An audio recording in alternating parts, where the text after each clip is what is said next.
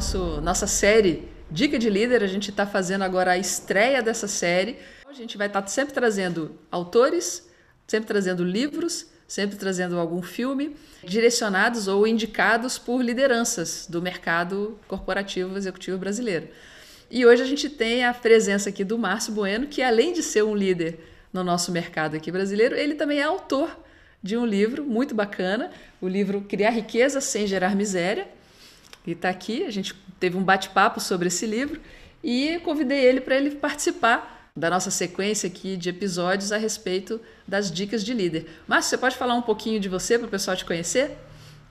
O maior prazer, embora seja difícil falar da gente mesmo, mas com o maior prazer. É...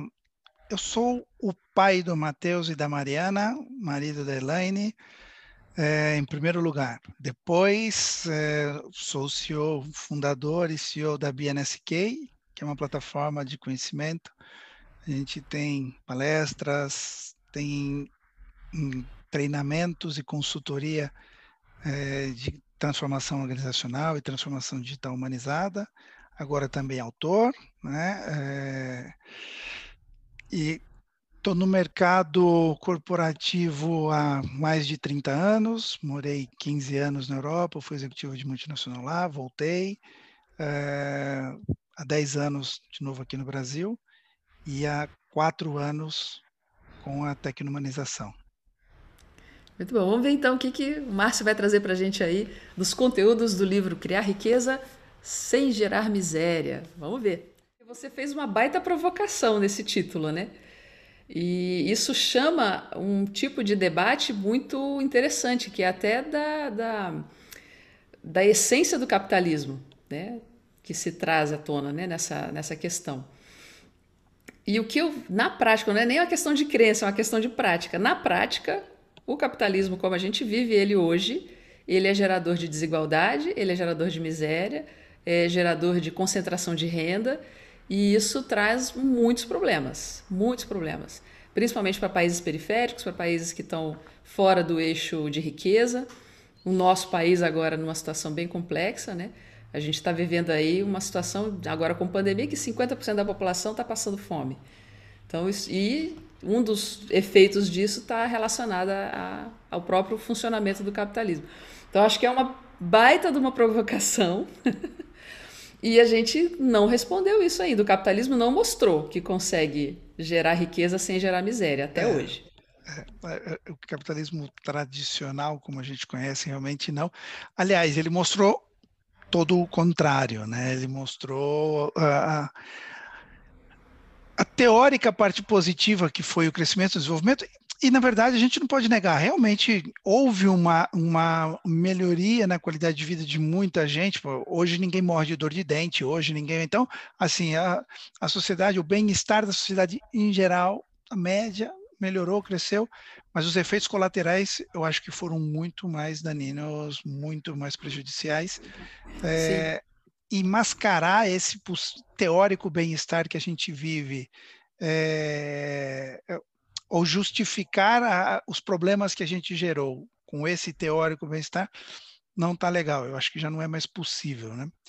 Da, e você daí... traz uma coisa que eu achei interessante no, no, ah. no, livro, assim, que é um viés, né, de, de tentativa de resgatar, né, essa, essa dívida, vamos dizer assim, né? É. Que é a tecnologia humanizada como uma forma de, de recuperar isso, de tornar essa, essa realidade do capital uma coisa diferente.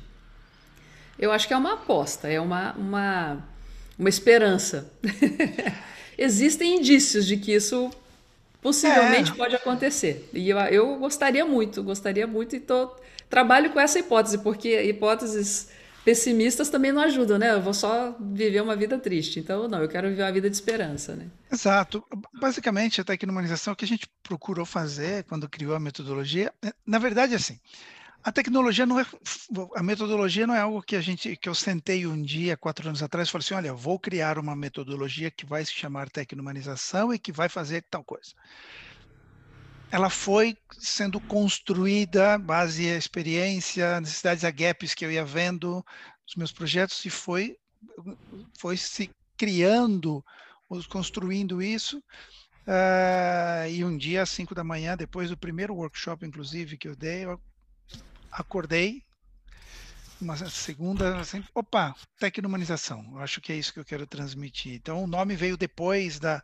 da ideia, é, da metodologia, do conceito, mas uh, basicamente assim, é inevitável a gente lidar com tecnologia hoje. Nós precisamos de tecnologia, né? Porque uhum principalmente as pessoas que são contra a tecnologia, acham que a tecnologia é, faz o mal da humanidade, mas quando fica doente vai para o hospital, adora que o hospital tenha muita tecnologia para salvar a vida dela e da família. É, uhum. Se locomove num carro que tem tecnologia. Então, no final, a gente precisa de tecnologia. A tecnologia em si, eu acho que ela não é ruim. O uso que se dá a ela pode ser extremamente nocivo ou não, né? O que a gente busca é tentar aproveitar essa tecnologia que nunca houve tanta e tão disponível e tão acessível para fazer alguma coisa é, é, diferente, resgatar os valores é, humanos, pensar no ser humano de verdade, colocar no centro e aplicar essa tecnologia para viabilizar esse modelo. então, essa é a ideia. Agora, a partir daí, a gente foi construindo um framework para poder tangibilizar isso, né? porque senão seria só uma declaração de boas intenções um momento ali do livro que eu achei muito interessante é quando você diz, né, que a como hoje, do jeito que está hoje, a, as empresas, o mundo do capital e tudo mais, se a gente só coloca a tecnologia lá, a gente está dando anabolizante para um monstro, bem citando você, né? de fato, né? Já não é, não é, não tá bom, não tá bonito, tá, tá acontecendo um monte de problema. E aí, se ainda coloca a tecnologia lá, só, só tá, tá potencializando um dano, né? Exato. Então, de fato, precisa ter um outro approach, um outro, um outro. A tecnologia é inevitável, ela está aí, vai seguir, não tem como a gente andar para trás nisso. Realmente não acho que a gente vai andar em outra direção, é, é a direção sentido tecnológico mesmo. Mas a gente não pode fechar os olhos para essa a forma como as coisas estão sendo conduzidas hoje, porque senão a gente vai estar tá criando uma situação que pode ser muito danosa para a gente como humanidade, como sociedade e, e pode complicar bastante, né?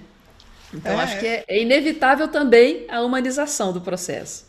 Sem dúvida, porque se continuarmos é, é tentando nos converter em robôs para competir com as máquinas, é um grande erro, né? Uhum. É, é, aqui o, o, importante é usar a tecnologia a nosso favor, né? Colocar, como eu cito no livro, que a tecnologia está para nos servir, não o contrário. Então, ah, eu posso usar tecnologia, eu posso usar tecnologia para construir comida de astronauta e a gente comer cápsula, é, é um caminho.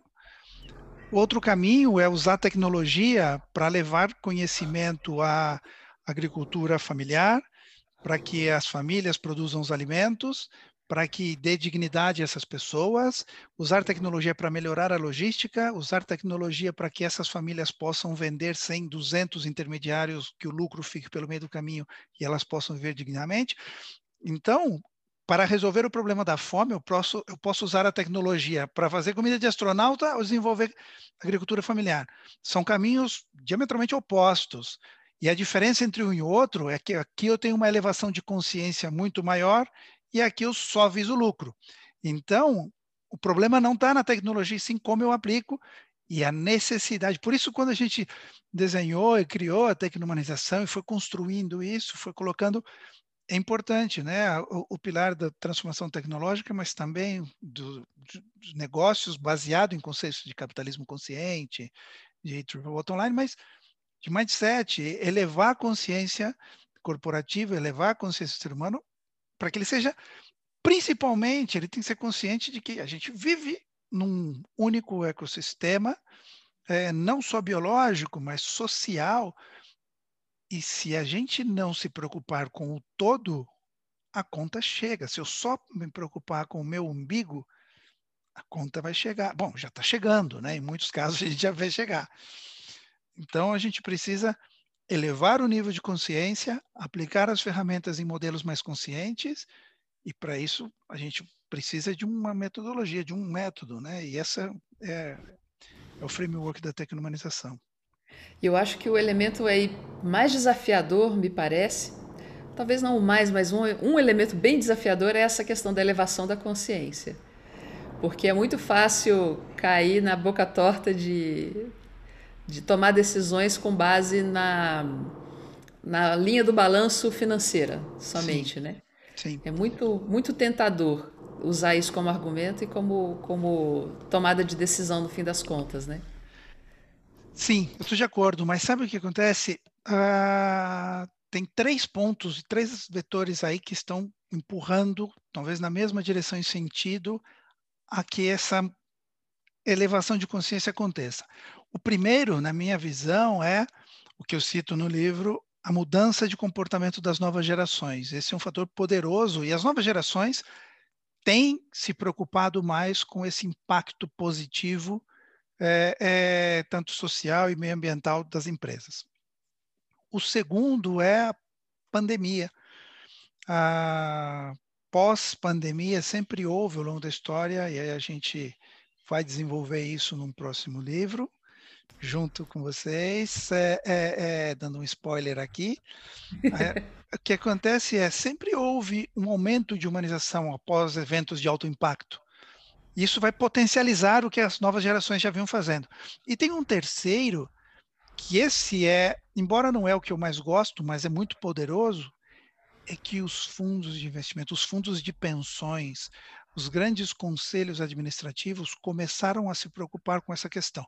Não porque sejam bonzinhos, infelizmente, mas porque os fundos de pensão, de, de pensão o que eles fazem é investimentos a, a, a longo prazo, a 20, 30 anos. E alguém começou a fazer a continha e falar, mas puxa vida, se a gente continuar vivendo do jeito que está vivendo, fazendo o que está fazendo, daqui 20 ou 30 anos eu não tenho onde investir porque vai, vamos ter um problema. Vai dar pau, aqui você vai ter um problema. Então, daí surgem ideias como iniciativas ESG e coisas desse tipo para você criar modelos que sejam mais sustentáveis ao longo do tempo, porque perceberam que estávamos numa rota de colisão. Né? Então, esses três vetores se alinhando bem é, vão provocar ou vão forçar uma mudança é, nas empresas, né? Se acaba não sendo pelo amor, vai ser pela dor, mas vai acontecer.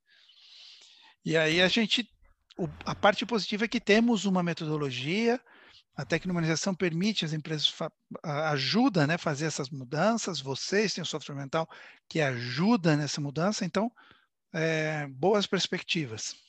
Eu fiquei com uma, uma questão. É, aliás, primeiro eu queria falar de umas coisas que eu achei muito legais, né? Essa questão da. Logo no começo, né? Você, você coloca ali a elevação da consciência, a cultura de abundância, coletividade e, e a centragem no ser humano, né? São os pilares da coisa, né? Sim. E aí, e aí realmente, esses pilares. Essa, por exemplo, cultura de abundância é um negócio que é diferente do, do consumismo, né? Então são, são muitos muitos contrapontos, né? Que dá para fazer e dá para entender bem e dá para dá para desenvolver internamente, né? Nas, nas organizações. É, mas aí eu queria que, se você pudesse assim dar um pouco mais de detalhe no, no, no método, porque eu vi lá os 12 direcionadores, né? Sim. Que são, são propostos ali. Mas como, é, como é que isso funcionaria na prática? Assim, como, é que, como é que a empresa iria é, realizar tipo um passo a passo desse, desse processo? Por onde começar e como é que ela faria isso acontecer? Ah, é, como a gente imagina que uma empresa leia o livro, assista uma palestra, fala puxa vida, eu quero trazer essa metodologia, implantar essa metodologia aqui na, na minha empresa. O primeiro que a gente faz é, é, começar a trabalhar a parte de cultura e de elevação de consciência.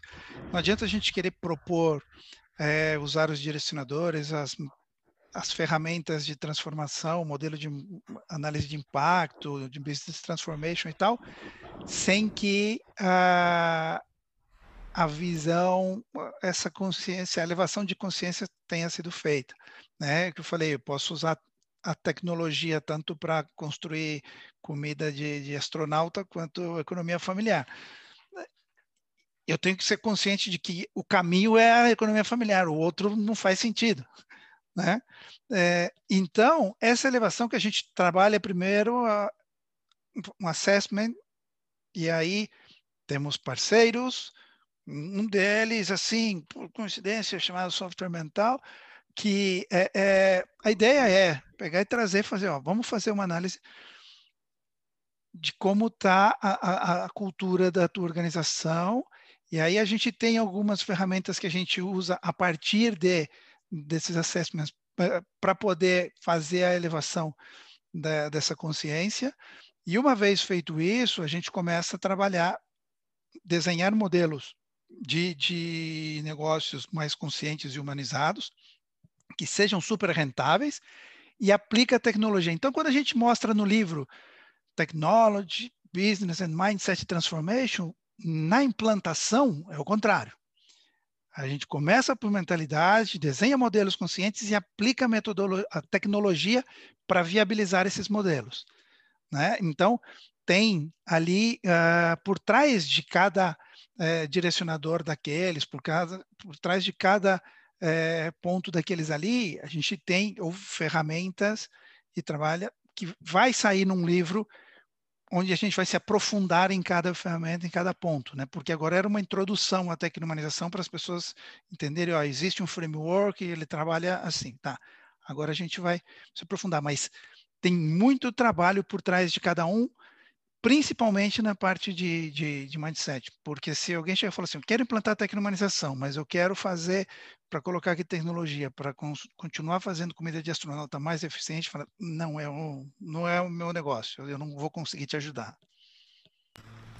E assim, é possível uma empresa Vamos supor, né? Às vezes a empresa é muito grande e tal, e tem um líder lá internamente que ele é preocupado com essas coisas, ele realmente quer fazer uma diferença, ele está vendo o impacto que acontece socialmente, ele quer ter uma outro, um outro tipo de atitude. É possível um líder pegar a, a metodologia e aplicar é, especificamente na área dele, por exemplo, Sim. mesmo que a empresa como um todo não, não adote, ele consegue ser pontualmente mais tecno-humanizado? Sim, Sim, a gente tem casos de, de, pegar e aplicar em uma área específica, ou porque o líder, assim, daquela área específica quis, ou até porque a própria organização falou, vamos começar por aqui, porque porque é curioso, já aconteceu a gente trabalhar com uma empresa onde o, o, o presidente da empresa achava que era o caminho, mas ele sabia que tinha parte da equipe dele que tinha uma resistência muito forte a isso. E para não dar carteirada, não bater de frente, eu, eu falei assim, olha, eu sei da minha equipe quem é mais a favor, vamos começar a fazer ali e através disso, dos bons resultados que eu tenho certeza que vamos conseguir daqui, convencer essas outras empresas. Falei, tá bom, é um caminho e vamos seguir. Então é possível fazer por áreas. Uhum. Tá? Até porque, muitas vezes, dependendo do tamanho da organização, fazer na organização como um todo é, é, complexo, não é trivial. Não é trivial, não é uma mudança fácil, não é uma mudança rápida, é, e como toda transformação tem um risco, então, o que a gente recomenda, inclusive, é fazer por parte, a gente tem uma, uma big picture da, de toda a organização, depois vai fazendo por áreas. Lá pelas tantas no livro, você coloca lá uma pergunta que você fez em vários eventos, né? Você está satisfeito com a sociedade que vivemos? Acho que hoje, se você fizesse essa pergunta hoje, acho que a resposta ia ser ainda mais complicada, né? É, Exato. E, e, eu acho que dá para trazer essa pergunta, inclusive, para o ambiente interno da organização, embora às vezes seja difícil para as pessoas dizerem ou admitirem isso, mas se você for pensar, né, você está satisfeito com o, o, ambiente interno da sua organização, com, com o ambiente que você trabalha aqui, com as coisas como funcionam aqui, isso te deixa plenamente satisfeito, porque no fundo é um, um não é muito diferente, né? Não é muito diferente, exatamente. Os, as, as empresas são as instituições mais predominantes e que né, a gente passa 8, 10, 12 horas por dia em empresa. Se a gente não está satisfeito com a sociedade que a gente vive, é porque a gente passa a maior parte do tempo vivendo dentro de organizações. Tem alguma coisa errada nas organizações. Né? Ah, e, e, tem dois aspectos. O primeiro é, efetivamente, eu passo a maior parte do, das minhas horas que eu estou acordado dentro da organização. É, é, é... e se eu não estou satisfeito, porque ali também não está legal. Uhum. E tem um outro ponto que a sociedade que a gente vive, no final, eu considero que as empresas, que as organizações, que o mundo corporativo tem uma responsabilidade muito grande é, na construção da sociedade que a gente vive. Empresas né, é, é, incitam consumo, fomentam forjam comportamentos em forma de, de, de, de vestir, de, de, comer, de sair, de passear. Então, no final, as empresas acabam tendo uma responsabilidade. Eu não vou dizer culpa, porque no final também nós, como indivíduos, temos responsabilidade sobre a sociedade que a gente vive, o governo, sem dúvida. Então, no final, todo mundo aqui tem um pouco de responsabilidade, mas o mundo corporativo tem uma grande responsabilidade nisso. E se a gente não está satisfeito com a sociedade que a gente vive, a relação que a gente faz é significa que os modelos de negócios, é, a forma de fazer as coisas, a forma de trabalhar que a gente tem tido e tem feito, não está legal, porque eles são responsáveis na construção dessa sociedade. Uhum. E aí é o ponto que eu falo, se a gente aplicar tecnologia para otimizar esses modelos atuais, é dar anabolizante para o monstro. É, é acelerar esse caos. Eu tenho que construir modelos conscientes e humanizados e aplicar tecnologia para viabilizar esses modelos. Porque quando eu falo, né, manter o mesmo exemplo, né? Pô, é, é, ao invés de construir, é, fazer comida de astronauta, a gente fomentar é, é, agricultura familiar, é muito bonito falar isso, mas não é tão simples de implantar que a qualidade dos, da, da, da, agricultura familiar seja equiparada à qualidade das grandes fazendas e tal, não é simples. Ah, o nível de educação, competitividade em preços, equipamento, ou seja, é bonito dizer, mas não é tão simples fazer. Você só consegue fazer isso com muita tecnologia. Tá? Então, por isso que, e com educação e com uma série de coisas, mas por isso que é, é, é tão complexo equalizar e equilibrar esses modelos. Então, quando eu falo, puxa vida, se a gente não está satisfeito, a gente tem que construir outros modelos né, é, para mudar isso. Eu comecei a uhum. fazer essa pergunta é, uma reflexão que eu tive no trânsito em São Paulo, que é bastante duro e é bastante comum pensar e tal. E eu falei, é, eu estava ouvindo um, uma notícia, eu, eu, ouço muito pouco rádio, muito pouco TV e tal, mas estava ouvindo rádio e eu vi uma notícia que era de uma morte de alguém e tal, e eu falei, puxa vida, se eu morresse hoje, eu deixaria um mundo pior do que o mundo que eu recebi. Eu deixaria para o meu filho um mundo pior do que o mundo que eu recebi.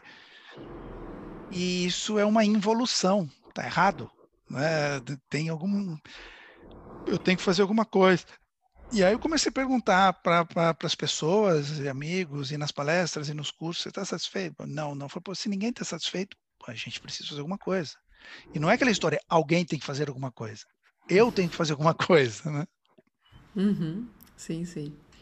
É, e acho que, porque assim, tem é, é, o problema do também agora do complexo, né? Do, do ambiente, do mundo complexo são tantas coisas que precisaria ser diferentes que talvez a pessoa fique um pouco perdida, né? E, e, e, isso pode acabar gerando uma, uma paralisia. É tanta coisa que precisa mudar que então um pouco que eu posso fazer não vai fazer diferença nenhuma.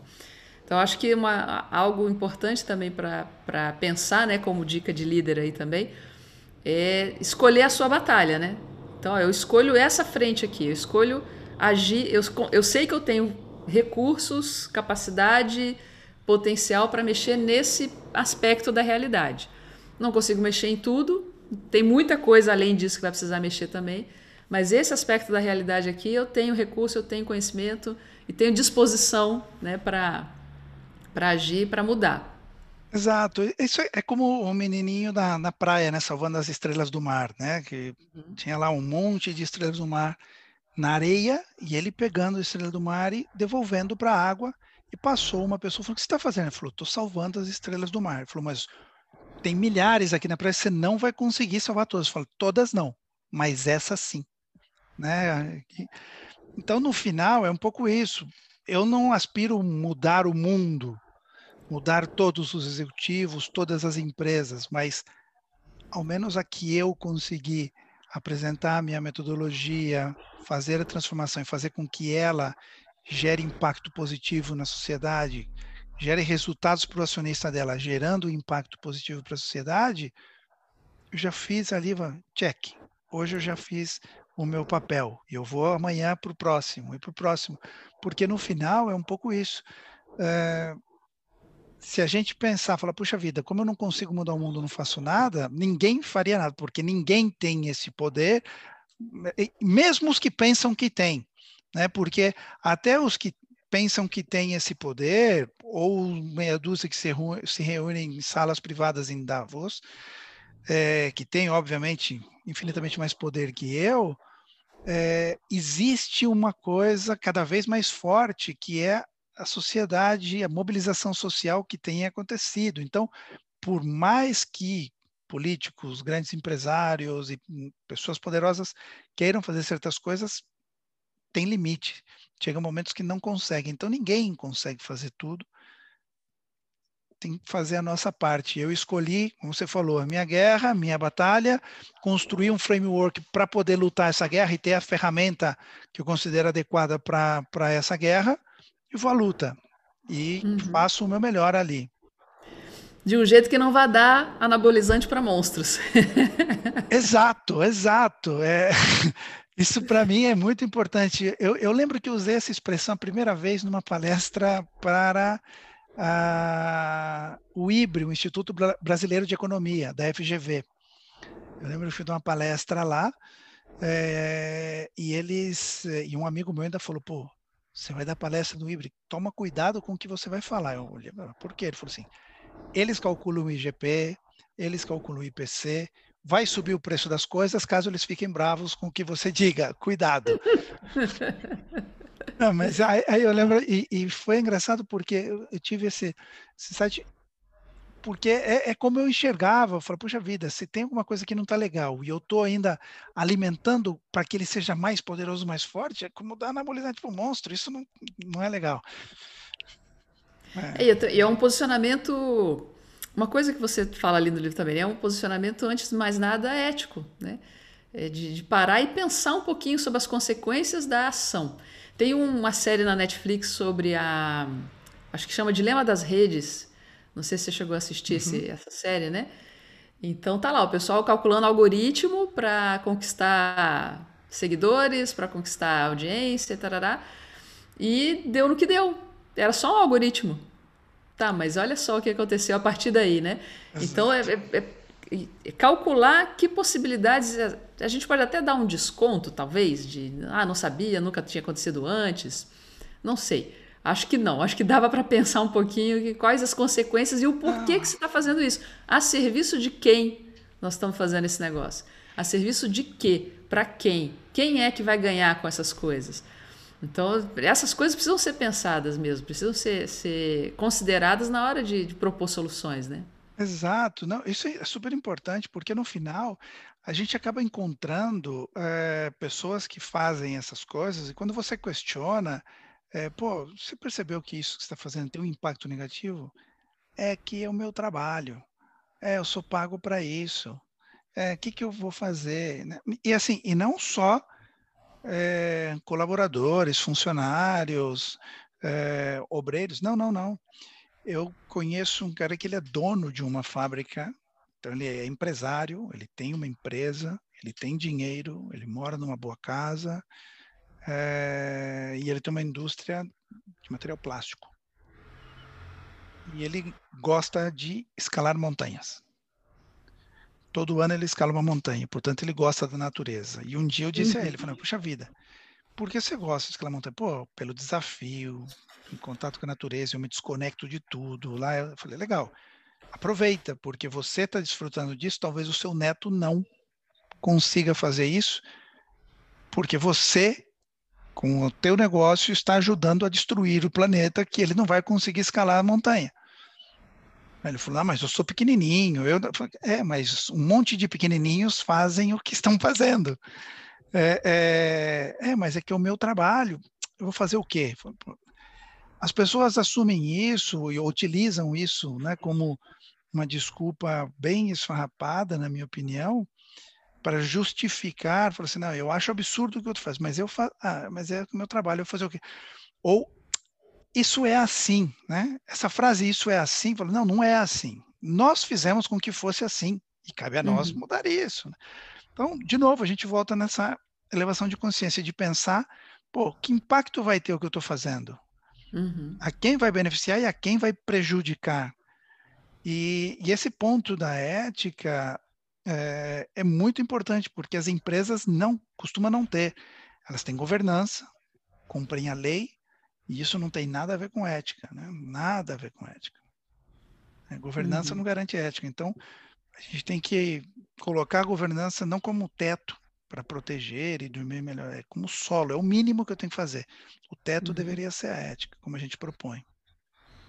Um aspecto que, que, eu, que me chamou a atenção também no livro, que eu queria te perguntar, tem uma palavrinha que ela está muito, muito desgastada, o uso dela atualmente, que é a palavra meritocracia. Sim.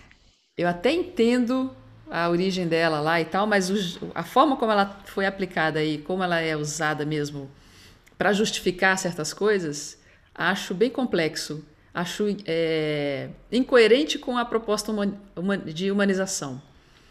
Porque, no fundo, é assim, ela é usada para justificar é, oportunidades iguais para todos. Mas as pessoas têm origens diferentes, vidas diferentes, é, vivem situações de opressão e de é, de preconceitos, por exemplo, de minorias e tal, diferenciadas. E se não houver uma correção, a gente está sempre dando oportunidades. Se for oportunidade igual para todo mundo, na verdade não é igual para todo mundo. Se para todo mundo é do mesmo jeito, alguns conseguem aproveitar mais porque eles já chegam no jogo diferente. Fato. Então essa palavra meritocracia, eu acho que ela não, ela precisa ser olhada com muito cuidado e, e eu sugeriria uma troca, sabe? Tem que, tem que se ver de um outro jeito. É preciso ser um tratamento justo, um tratamento igualitário. Igualitário, equidade. Ou equânime. Coisa, é. equânime. É, é eu estou de acordo com você. É, você tem razão, porque no final isso acontece e deve acontecer é, em todos os entornos, não só no corporativo, mas em casa. Eu tenho dois filhos. Eu não trato os meus dois filhos iguais. Ah, mas puxa vida, você tem que tratar os seus filhos iguais. Eu falei assim, eu não posso tratar os meus dois filhos iguais porque eles são diferentes. Se eu tratar os meus dois filhos iguais, provavelmente eu vou estar dando mais ou menos do que eles precisam em algum momento. Eu tenho uhum. que dar o que eles precisam. Né? Então tem um que é mais carinhoso e gosta de abraçar mais, tem outro que gosta menos, tem outro.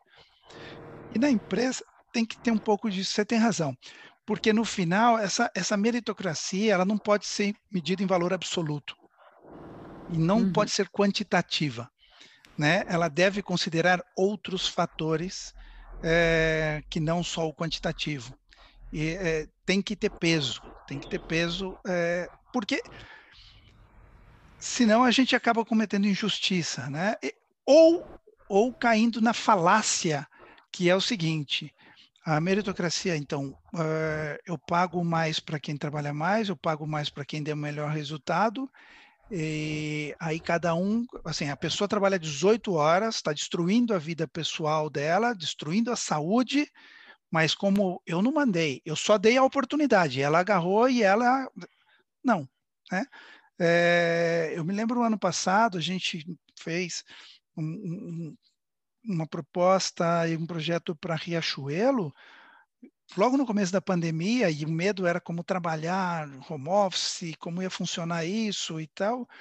E eu sugeri a Riachuelo que é o seguinte: a gente não deve estabelecer horários, a, questão, a época de bater cartão já passou muito tempo, mas sim deve estabelecer limites. Se uma pessoa está trabalhando 15 horas por dia num pico para entregar um projeto, é compreensível todos os dias, finais de semana incluído, tem algum problema. Super obrigado por você